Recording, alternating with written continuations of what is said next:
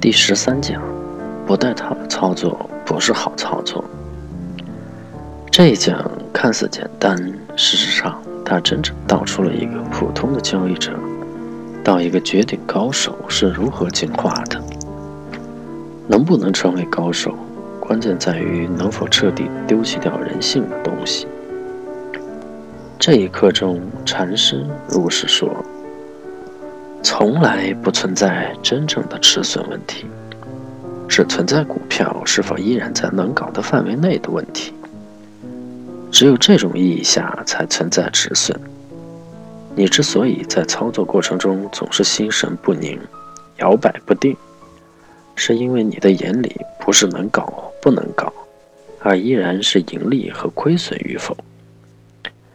有这么一类人，从入场那一刻起。就开始告诉自己，盈利多少我就出，亏损多少我也出。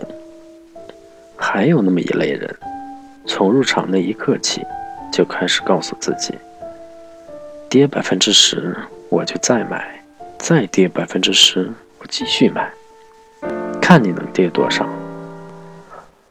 更有那么一类人，从入场那一刻起，涨百分之十就马上跑。亏百分之十，继续撑着，苦苦撑着；再跌百分之十，还是撑着。这几类人基本上构成了交易市场里大部分亏钱的心态，永远跳不出贪嗔痴疑慢。在这个由人性构成的市场总和里，你想成为高手，成为和大多数人不一样的人，唯一的路。就是永远不要像大多数人那样去思考问题。从进入市场的那一刻起，你的思维只能是：一，我的介入是否符合我的入场条件；二，当下是否依然处于能搞的范畴。如果上述两项答案为是，那就依然持仓；如果答案为否，立即出场。参与市场，基本上每个人都不想被套。明白了上面说的内容，我们就知道如何应对被套。被套事实上就是当下价格低于成本价。被套有两种：主动被套、被动被套。主动被套本身就在我们自己的交易策略里，是大多数时候大家所说的左侧交易。主动被套的目的。为了获得更多的筹码，至于走势，一定在可搞的范围内；而被动被套是介入后完全出乎自己的预料就被套了。这种情况下，要看股票是否依然在可搞的范围内。